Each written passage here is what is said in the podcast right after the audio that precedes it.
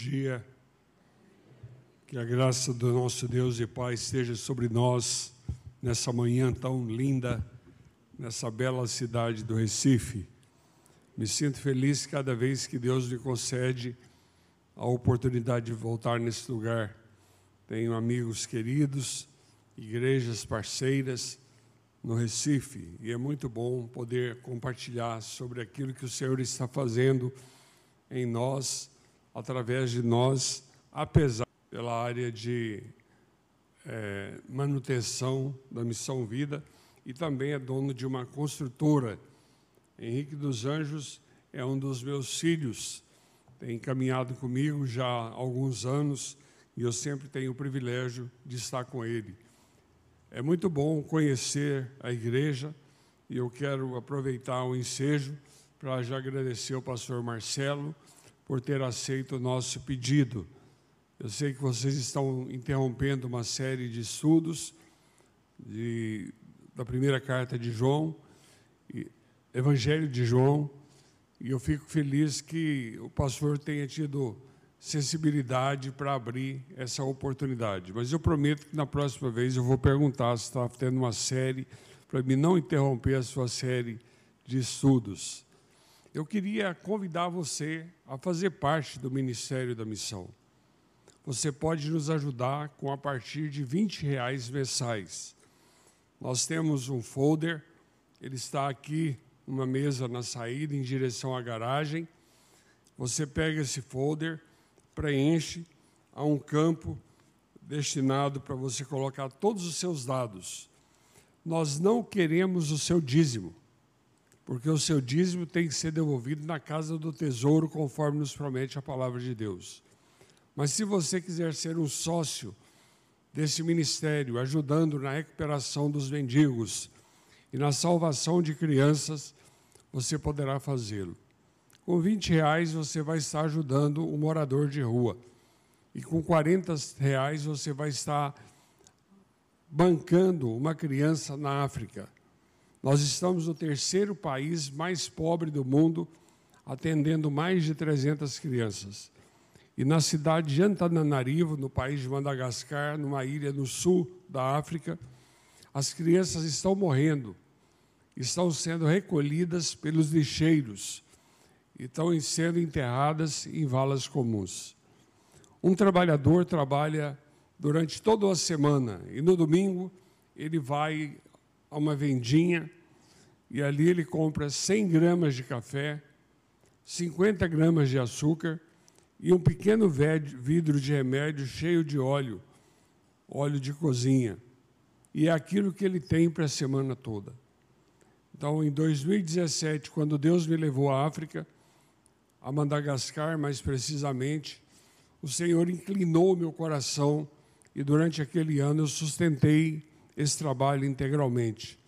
E hoje nós estamos preparando, nós temos três centros de atendimento a crianças em Madagascar, na capital Antananarivo, e dois no interior, e nós estamos preparando para iniciarmos, se Deus permitir, ainda esse ano, a construção da sede própria da missão na África. E temos 16 missionários em Madagascar em tempo integral e um missionário em, na África do Sul, que é um supervisor do trabalho de Madagascar.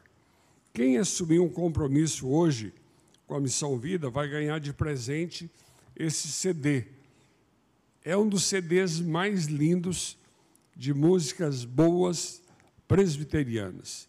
Eu sou presbiteriano há 34 anos. Depois de Jesus, foi a melhor coisa que me aconteceu, foi a minha mulher, meus filhos e me tornar membro da igreja presbiteriana.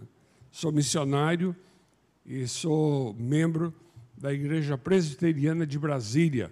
Trago o abraço do reverendo Adail Sandoval e do reverendo Weber Sérgio, meus pastores. Tenho andado com o reverendo Adail há mais de 30 anos, três décadas, e sou membro daquela igreja tão abençoada. Então, você preenche a ficha, ganha o CD. Se preencher a ficha e fizer a sua primeira doação, você vai ganhar um desses dois livros. Morador de rua não é lixo, não é bicho, é ser humano, das ruas a Deus. Você vai ler e depois vai presentear o morador de rua. Ou se, ou se não, o pequeno vendedor de pedras, que é uma história de um menino que vendia pedras no Brasil, encontrou com outro menino lá na Jordânia, na cidade de Petra, e nasceu esse livrinho muito inspirador, 100% é uma história verídica, verdadeira. Então você vai poder escolher entre Das Ruas a Deus ou o Pequeno Vendedor de Pedras e também o CD se você fizer a sua primeira doação. Não perca a oportunidade, porque nós vamos continuar, com você ou sem você. Com você vai ser mais fácil. Então, se você puder, nos ajude no nome de Jesus. Uma pessoa daqui da cidade que conhece bem o trabalho da Missão Vida é o reverendo Cláudio. Cláudio foi pastor em Anápolis. Eu já estive pregando algumas vezes na igreja que ele pastoreia, é a Central, a primeira igreja. E Cláudio é um grande amigo. E doutor Augusto Nicodemos também já esteve conosco mais de uma vez falando na Missão Vida. Eu quero ser objetivo porque eu pretendo voltar a essa igreja. Mas eu não posso ir embora sem deixar um recado de Deus para vocês. Então eu quero compartilhar um texto que está em Mateus capítulo 6.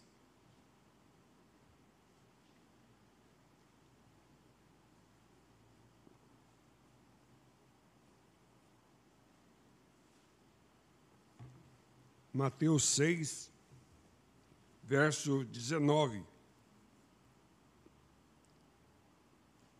aliás, verso 25.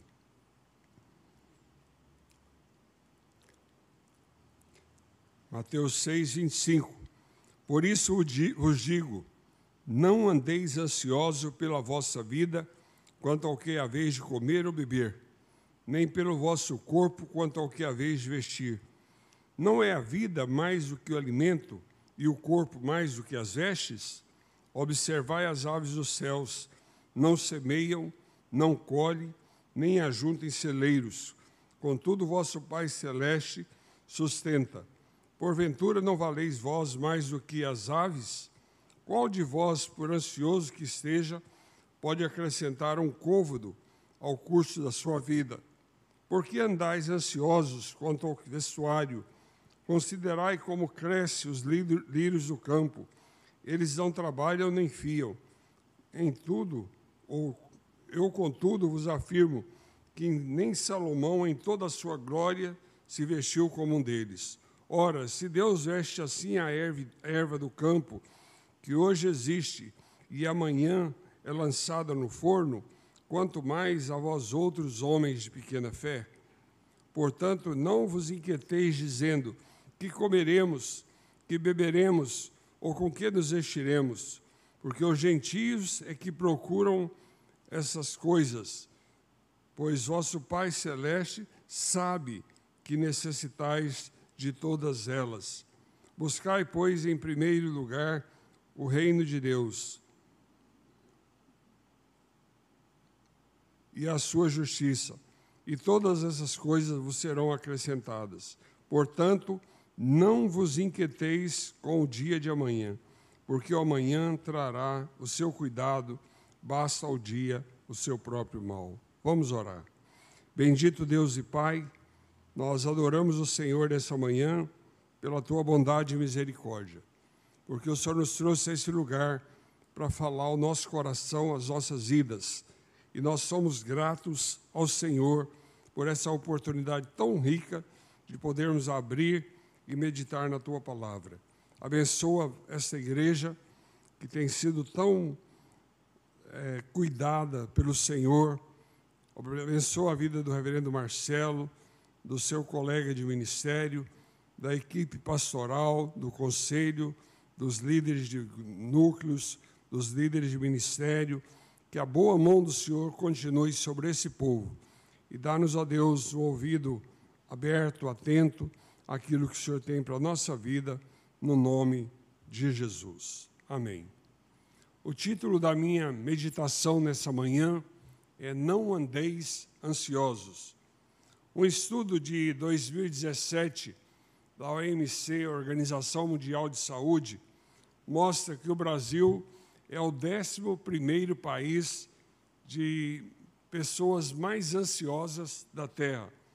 O estudo diz que a ansiedade, ansiedade está relacionada ao cuidado excessivo com relação ao futuro, medo de perder controle das situações, dentre outras coisas. Nós temos medo de perder o emprego, de perder o sustento, de perder o trabalho. Nós temos medo da nossa falta de qualificação para um mercado tão dinâmico e exigente. Nós temos medo de que a nossa família venha sofrer algum tipo de necessidade. Nós temos medo dos projetos que sonhamos em realizar e que muitas vezes parecem inatingíveis. Eu tenho um propósito com o Senhor de gastar 40 anos no meu ministério na missão Vida. E em dezembro de 2023 eu completo 40 anos de ministério na missão Vida. E eu já estou preparando os meus sucessores. Mas eu tenho medo de que eu não consiga fechar todos os livros que estão em fase final de ser escrito até 2023. Nós temos medo de que algo ruim aconteça na nossa saúde e na saúde de gente que nós amamos. Nós temos medo do futuro porque nós não temos nenhum controle sobre o futuro. Mas é possível, pastor, viver sem ansiedade? Sim. O Senhor Jesus disse: Por isso vos digo, não andeis ansiosos pela vossa vida isso não é fácil e nem simples, é extremamente é, desafiador, mas porém é possível. Jesus chamou para segui-lo homens sujeitos à mesma ansiedade que eu e você possuímos no dia de hoje. E nós, eu diria que nos meus 58 anos de vida, eu nunca vi tanta gente ansiosa como em 2020 e 2021. Nós estamos cercados por uma nuvem negra, e essa nuvem negra tem levado muitos a morrer antes da hora por causa da ansiedade. Isso acontece não só no nosso belo país, mas em todos os lugares do mundo. Jesus chamou pessoas ansiosas, pessoas que tinham temor para que andasse com ele, Pedro era um pescador, e eu posso imaginar que a ansiedade de Pedro é se teria peixe no mar naquela manhã quando ele fosse lançar a rede ao mar. Mateus era um fiscal, um fiscal da Receita. Ele trabalhava com direitos tributários e ele tinha que taxar as pessoas um valor muito alto. Jesus chama um homem, Lucas, que nunca passou por uma universidade nos padrões das que temos hoje no mundo, mas que foi um homem que foi lapidado, que foi aprendendo no dia a dia e se tornou um especialista na área de medicina. Jesus chamou um funcionário público, Zaqueu, ele era um coletor de impostos. Jesus chama pessoas normais e coloca à frente do seu reino para que projetos individuais sobrevivam diante da providência divina, diante daquilo que o Senhor tem para a vida de cada um de nós. A Bíblia nos dá diversas razões para não sermos ansiosos quanto ao futuro. E eu gostaria de compartilhar algumas coisas práticas que poderá ajudar você, meu amado irmão e irmã, a ter uma vida mais tranquila, mais serena e a confiar mais na graça e na bênção de Deus. Primeira razão para não andarmos ansiosos: os tesouros que adquirimos na terra, eles podem ser roubados ou deteriorados com facilidade. Eu conheci um homem muito rico.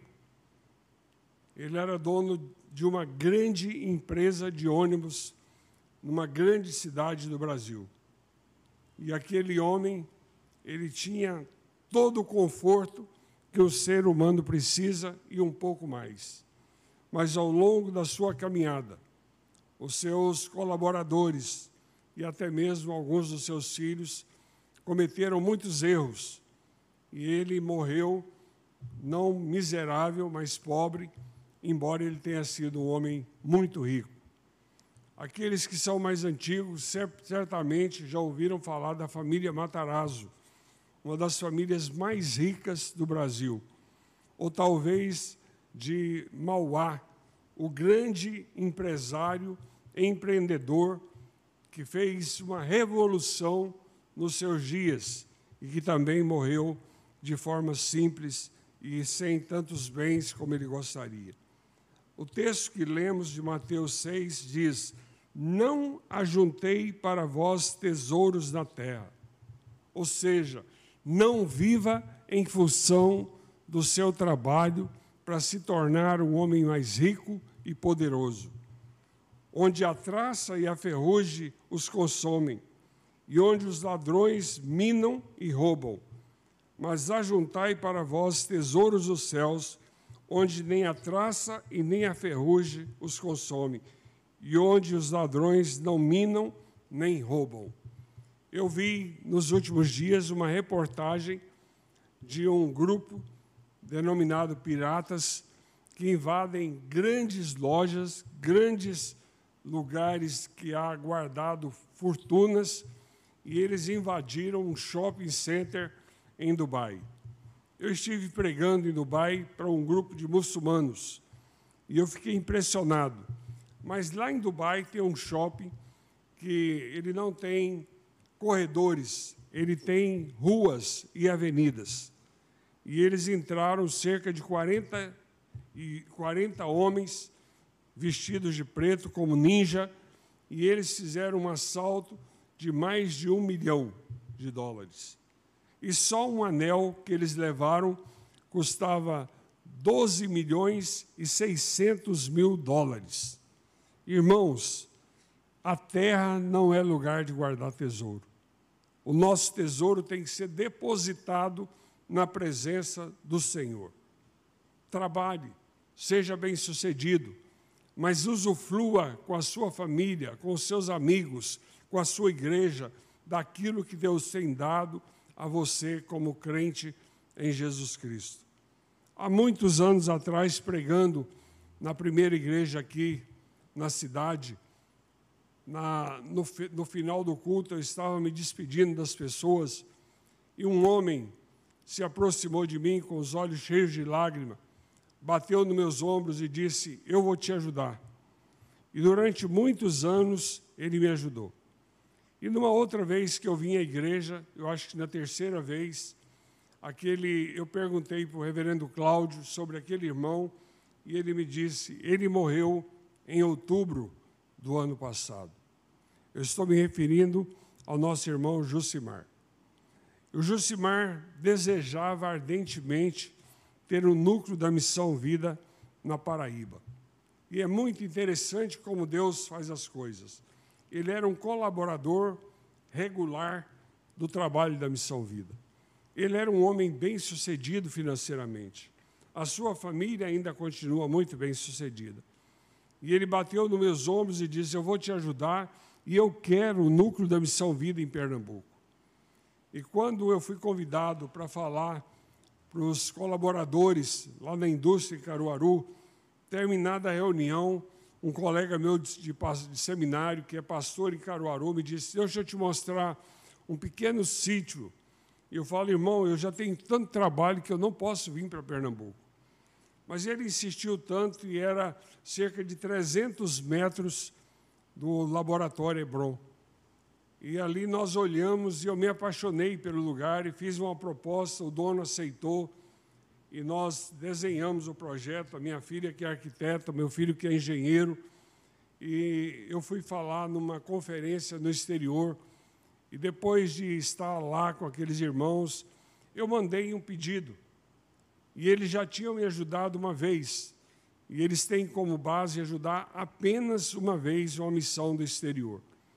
E eles já tinham me ajudado seis vezes, mas eu arrisquei mandar o projeto para os nossos irmãos lá do exterior. E eles aprovaram.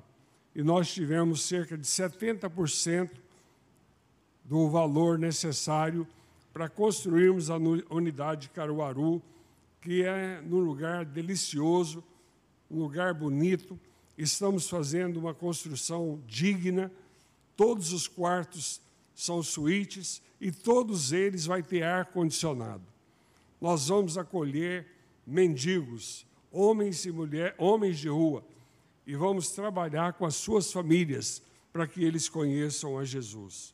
O tesouro precisa ser depositado onde a traça e a ferrugem não corrói. Quando nós subimos no terceiro pavimento e nós olhamos em frente, a vista era da Hebron. E o genro do irmão Jucimar me disse: Olha lá, Hebron. E estava tão perto que quase dava para tocar. Mas uma caminhada de 15 minutos a gente chega dentro do terreno da Hebron. E ele me mostrou, e o muro era aqui. E esse lugar onde o senhor está, todo ele era do Jucimar. E o sonho do Jucimar era construir um projeto social nessa região. Mas uma região grande, de mais de, certamente, de mais de 40 mil metros, foi usada por invasores. Inclusive a terra onde nós estávamos nós compramos de um poceiro que estava lá há mais de 25 anos e fizemos um documento feito por uma advogada da Igreja Presbiteriana e registrado em cartório. Estamos esperando a legalização que deve sair em breve. E ele me disse: o Josimar ficaria muito feliz de ver a missão vida aqui nesse lugar.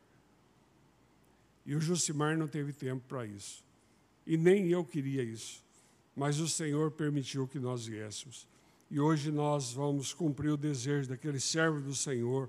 E o meu coração está saltando de alegria, porque nós estamos depositando o nosso tesouro onde a traça e a ferrugem não consomem. Segunda razão, porque não devemos ceder à ansiedade. Os bens materiais podem tirar o foco do que realmente é impossível. Os bens materiais podem tirar o foco do que realmente é importante.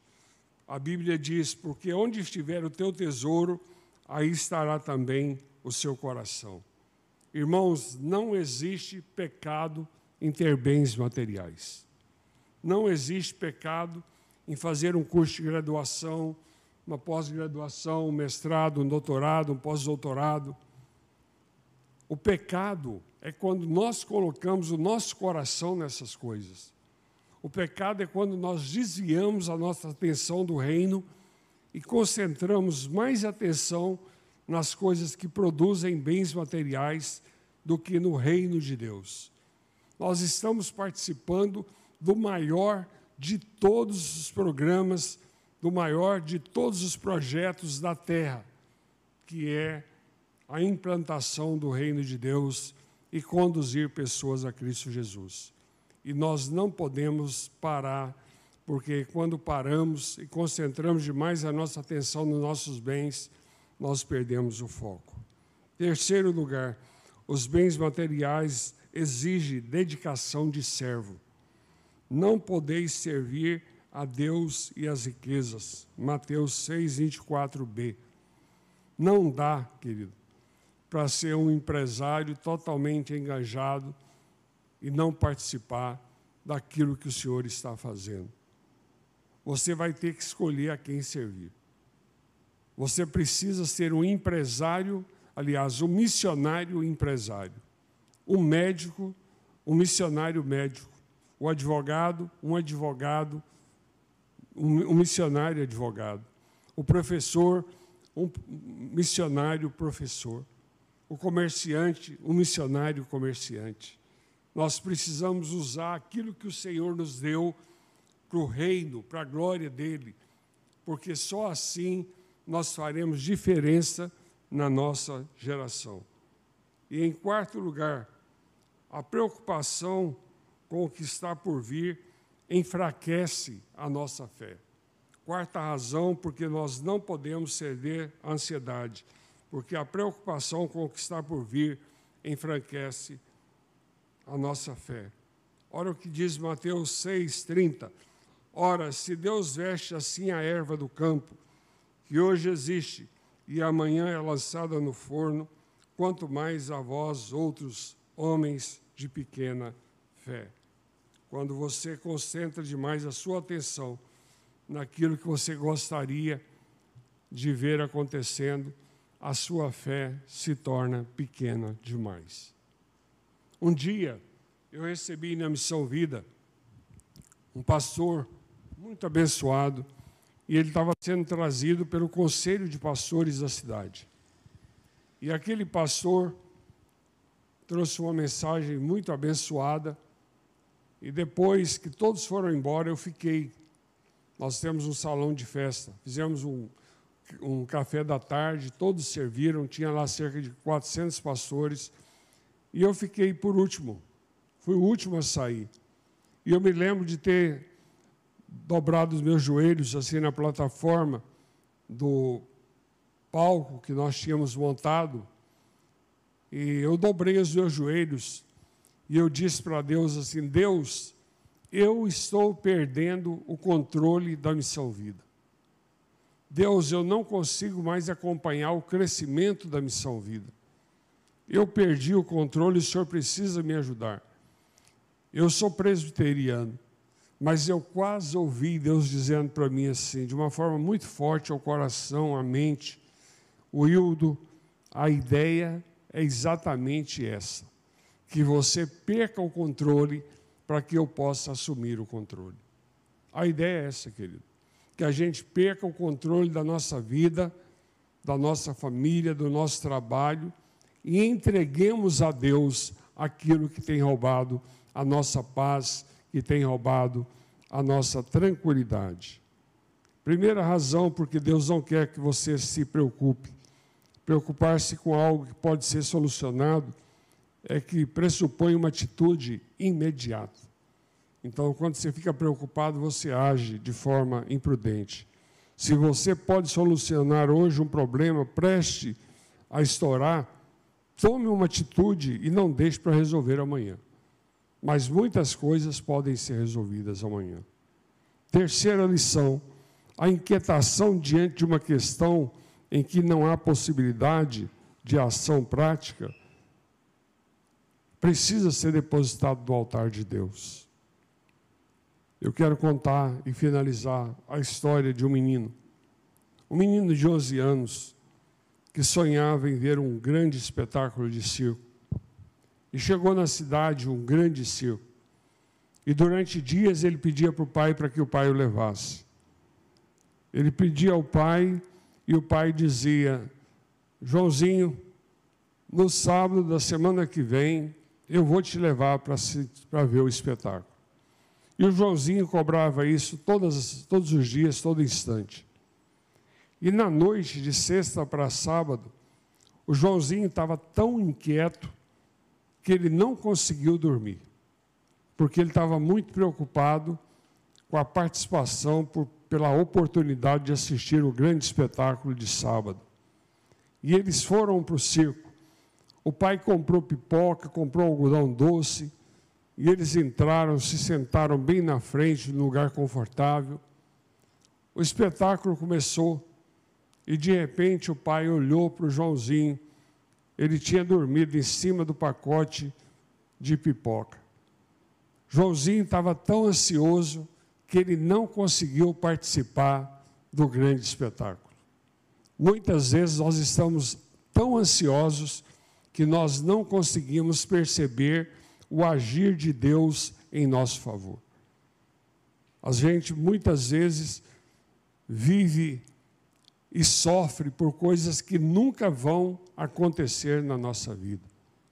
Uma vez nos Estados Unidos, eu e minha mulher estávamos tomando banho à noite numa piscina aquecida, muito agradável. E de repente o céu, um relâmpago, cortou o céu duas vezes. E logo o pessoal da, do resort onde nós estávamos hospedados chegou e pediu que nós saíssemos. E eu, como todo brasileiro, tentei argumentar que aquilo não ia ter chuva e que não ia ter mais relâmpago. Mas eles me fizeram sair da piscina. E eu disse para ele: a possibilidade de, dessa chuva chegar e de relâmpago me atingir é mais ou menos a mesma dos meus cabelos voltarem a nascer. Mas ele não aceitou o argumento, e como ele era autoridade, eu deixei a piscina. Tem muita coisa que está tirando a sua paz, que nunca irá acontecer, querido. Mas o inimigo das nossas almas, ele nos oprime para que nós possamos viver debaixo do seu jugo e não experimentando a bênção, a graça e a misericórdia de Deus. Se você está vivendo um tempo de ansiedade, de frustração, de angústia, eu quero orar por você nessa manhã. Confesso que eu também preciso dessa oração, mas eu gostaria de orarmos por nós e depositar na presença de Deus todas as ansiedades que temos, seja profissionais, familiares, saúde, enfim. Vamos pedir a Deus que tenha compaixão das nossas vidas. Se você deseja receber a minha oração, feche os seus olhos e fique de pé onde você está. Você não precisa vir aqui. Mas não fique de pé porque outros estão ficando, e sim porque Deus falou ao seu coração.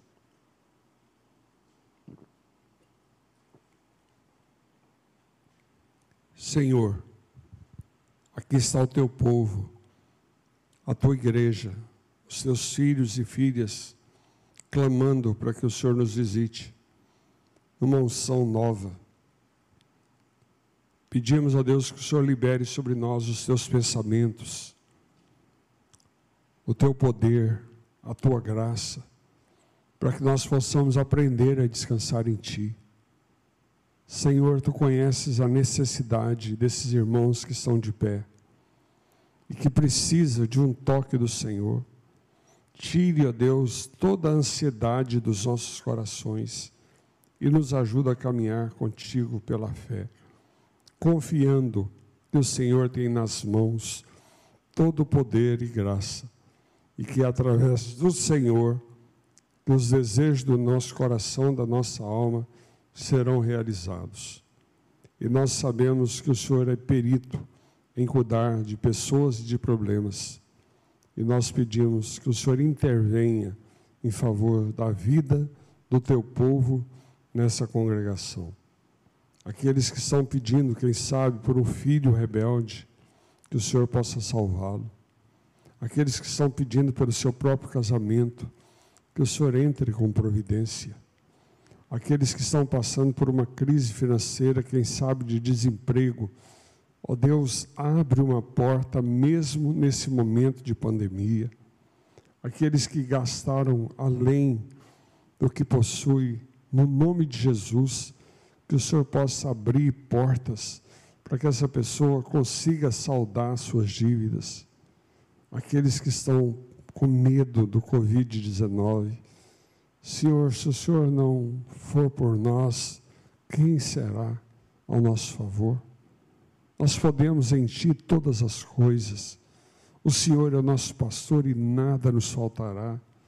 A Tua palavra diz que para isso Cristo se manifestou, para destruir as obras de Satanás.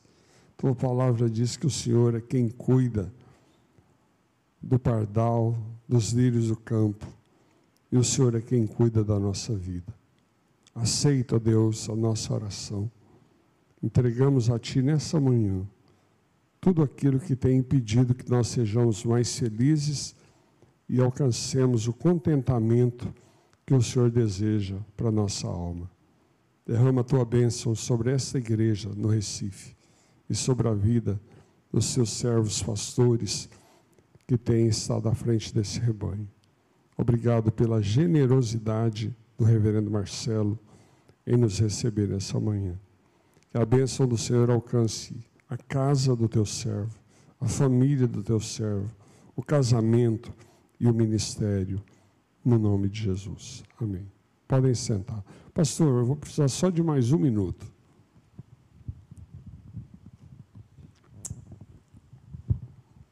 quando você sair para o estacionamento, aqui do lado tem o material da missão, conforme eu já anunciei. Mas eu quero falar de dois livros que eu escrevi. O primeiro, esse livro, Como Enfrentar o Sofrimento. Eu comecei a escrever esse livro e percebi que o assunto era muito mais complexo do que eu podia imaginar. Eu convidei vários pastores e eles escreveram um artigo, um capítulo, e eu reescrevi todos uma única linguagem. Dentre eles, Dr. Russell Shedd, o pastor Hernandes Dias Lopes, pastor Jeremias Pereira. Então, nós escrevemos um livro que certamente é o melhor livro brasileiro sobre esse tema: como enfrentar o sofrimento. Aqui a gente divide com o povo aquilo que o Senhor tem preparado para aqueles que estão em crise, em lutas. Esse livro vendeu 10, aliás, 100 mil cópias no Brasil. E eu queria deixar à disposição dos irmãos. O segundo é o meu último livro, é A Missão Vida nas Palavras do seu fundador. Esse livro que eu tenho nas mãos, ele foi traduzido para os 20 idiomas mais falados da Terra. Então tem inglês, espanhol, português, árabe, russo, francês, alemão, mandarim, japonês. Você vai levar um compêndio com os 20 idiomas mais falados da Terra. E todo, ele é todo ilustrado, é um, um livro maravilhoso, e você vai ficar surpreso de ver é, o quanto Deus tem sido generoso. O prefácio é do presbítero é, Antônio Cabreira, ex-ministro da Agricultura. É um livro que está à disposição dos irmãos e eu quero deixar na mão do reverendo Marcelo é, um presente e um pedido. O presente é o livro, reverendo Marcelo, que eu gostaria de passar às suas mãos, é, para que você possa apreciar e depois, quem sabe, enviar para um amigo né, que fala um desses idiomas, que certamente você tem alguns. E o segundo, eu queria deixar uma revista, que é a revista Heróis da Fé, que conta a história de 60 homens e mulheres que foram fundamentais na evangelização do Brasil. E junto uma carta em que a gente está pedindo ao Conselho da Igreja uma doação de 50 reais por mês. É evidente que esse é o valor mínimo, mas a gente gostaria que a Igreja Presbiteriana em Madalena participasse conosco com 50 reais e também orasse, porque eu sei se vocês mandarem os 50 reais, vocês também vão orar por nós.